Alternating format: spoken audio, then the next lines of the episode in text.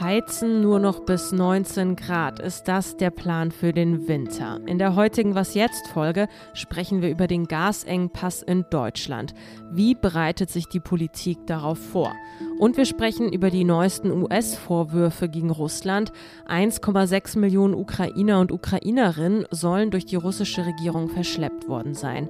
Das alles gleich in dieser Folge am Freitag, den 15. Juli. Mein Name ist Erika Zinger. Herzlich willkommen. Erstmal kommen hier aber die Kurznachrichten für Sie. Ich bin Matthias Peer. Guten Morgen.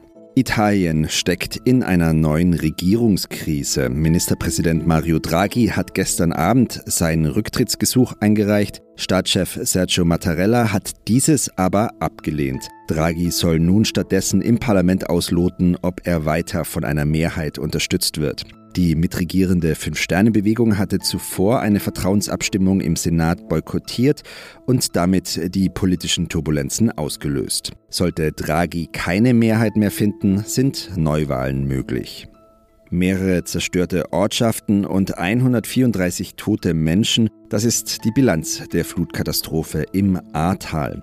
Gestern war der erste Jahrestag der Überschwemmung. Bundespräsident Frank-Walter Steinmeier hat aus dem Anlass die Flutregion besucht und dabei Betroffene und Kommunalpolitiker getroffen. Am Abend hat dann die zentrale Gedenkveranstaltung im Kurpark von Bad 9a Ahrweiler stattgefunden. Zu Gast war auch Bundeskanzler Olaf Scholz.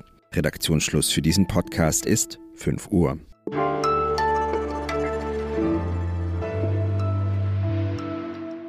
Der Nord Stream Gashahn ist vorläufig zugedreht, denn seit Montag läuft die Wartung der Erdgaspipeline. An den Füllständen der deutschen Speicher macht sich das auch bemerkbar.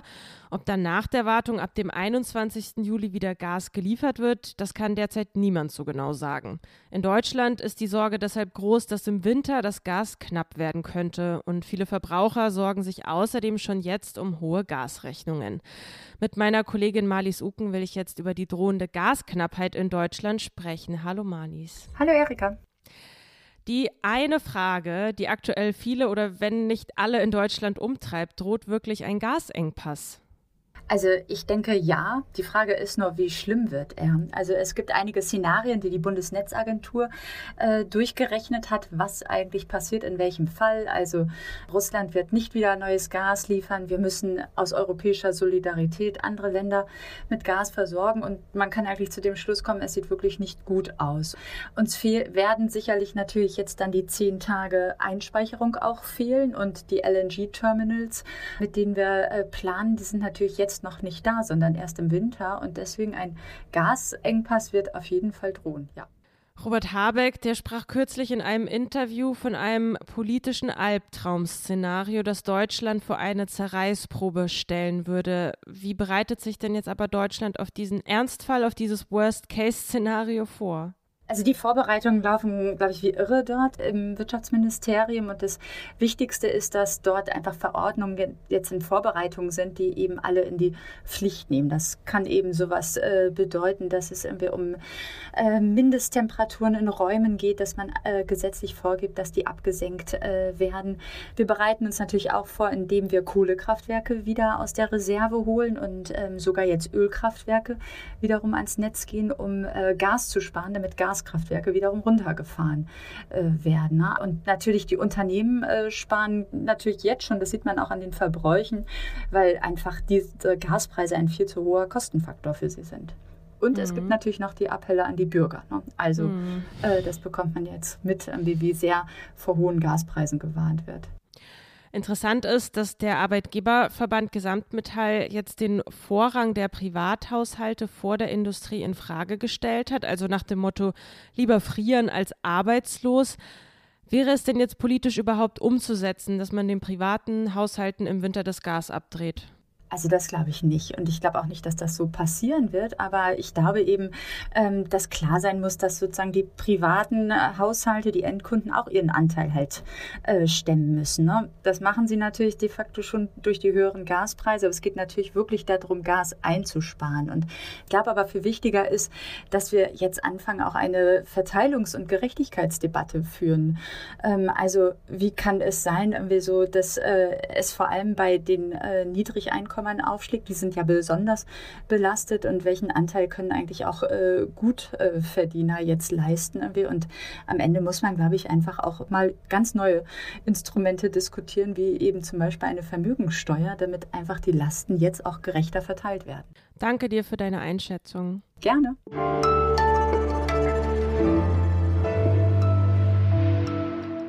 Und sonst so?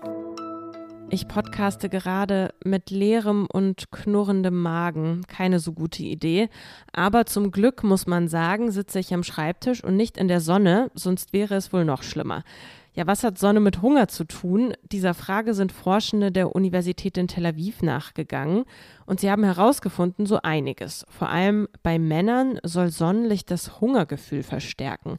Genauer gesagt sorgt die UVB-Strahlung dafür, dass sie hungrig werden. Die ist dafür verantwortlich, dass der Körper ein bestimmtes Protein produziert, das einerseits Hautschäden repariert, die durch UV-Strahlung entstehen. Andererseits regt es auch Fettzellen an. Ich habe also zweifach Glück. Ich sitze nicht in der Sonne und ich bin kein Mann, aber ich glaube, ich werde mir jetzt trotzdem was zu essen kochen.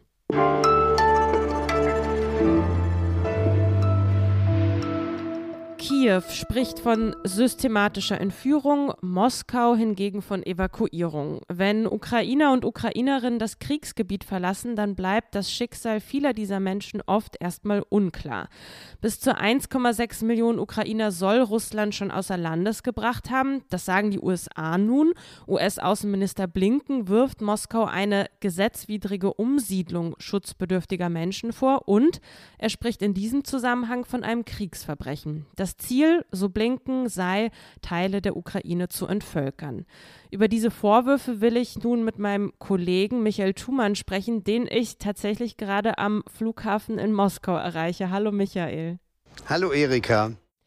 Ja, also diese Vorwürfe, die Blinken da nun erhebt, die sind ja auch nicht ganz neu. Man hat schon öfter davon gehört. Aber was ist denn jetzt tatsächlich davon zu halten, was Blinken da sagt? Ja und nein. Ich würde sagen, wir haben es auf jeden Fall mit äh, vertriebenen Ukrainerinnen und Ukrainern zu tun, insoweit, als wenn man eine Stadt so bombardiert äh, wie Mariupol zum Beispiel und andere Städte der Ukraine, dann werden die Menschen schlicht und einfach vertrieben aus diesen Städten. Und schon das ist ein Kriegsverbrechen. Die Frage ist, was passiert weiter mit ihnen? Weil viele haben nicht die Möglichkeit, in den Westen der Ukraine äh, zu reisen, sondern müssen irgendwie im russischen Herrschaftsgebiet bleiben. Und viele wählen dann den Weg nach Russland hin über die russische Grenze. Es gibt aber auch immer wieder Fälle von Zwangsdeportierten. Auch darüber ist berichtet worden und haben wir auch in der Zeit berichtet. Aber das Gros der Menschen sind tatsächlich Flüchtlinge. Und wie können wir uns das denn jetzt genau vorstellen? Wie bewegen sich diese ukrainischen Flüchtlinge dann in Russland? Wie geht es denen dort? Wer hilft ihnen? Das passiert in der Regel so, dass die Menschen äh, am Grenzübergang, äh, teilweise aber auch noch in den besetzten Gebieten der Ukraine, in sogenannte Filtrationslager oder Filtrationspunkte kommen, äh, wo sie dann sich die Männer ausziehen müssen, auf Tattoos untersucht werden, die Russen wollen dann feststellen, ob irgendwer in der Armee gekämpft hat. Äh, darum geht es. Wenn sie da gut durchkommen, dann äh, wird ihnen von den russischen Behörden oft was angeboten. Äh, du kannst jetzt nach ich sag mal, Vladivostok im fernen Osten ziehen. Du kriegst ein Startgeld von 10.000 Rubel, das ist nicht so viel, 150 Euro oder so. Und äh, dann kannst du da sehen, dass du dir da ein neues Leben aufbaust. Äh, wer auf die Karte guckt und dieses freundliche Angebot ablehnt, äh, der kann sich auch, wenn er will, weiter frei im Lande bewegen, äh, mehr oder minder. Und versuchen sich irgendwie an die westlichen Grenzen durchzuschlagen. Das passiert dann meistens an den baltischen Staaten, Estland und Lettland. Und da gibt es, und das ist sehr interessant, das habe ich selbst äh, beobachtet und mit diesen Leuten gesprochen, russische Hilfsorganisationen, die ungern genannt werden möchten, die sind meist staatsfern und die helfen diesen Flüchtlingen dann, über die Grenze zu kommen, beherbergen sie auch teilweise, statten sie teilweise mit Geld aus. Mhm.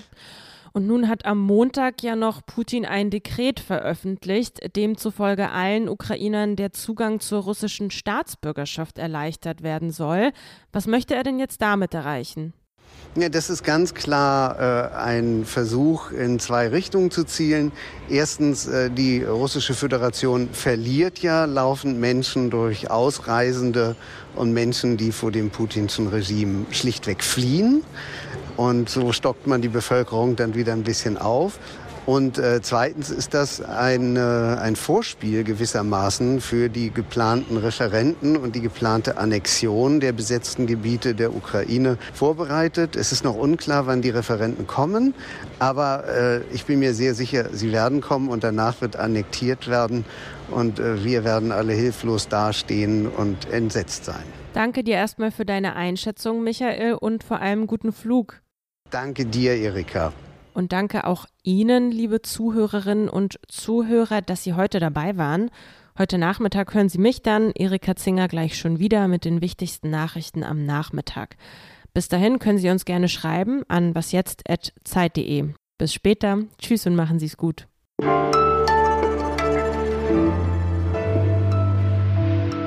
Sag mal, wohin fliegen denn die ganzen Russen? Die ganzen Russen hier am Flughafen, äh, die fliegen in die Türkei in den Urlaub. Und äh, zwar in einer Masse, die sich hier an den Übersichtstafeln ablesen lässt. Da fliegen tatsächlich in einer Stunde sieben verschiedene Flugzeuge nach Antalya. Unglaublich.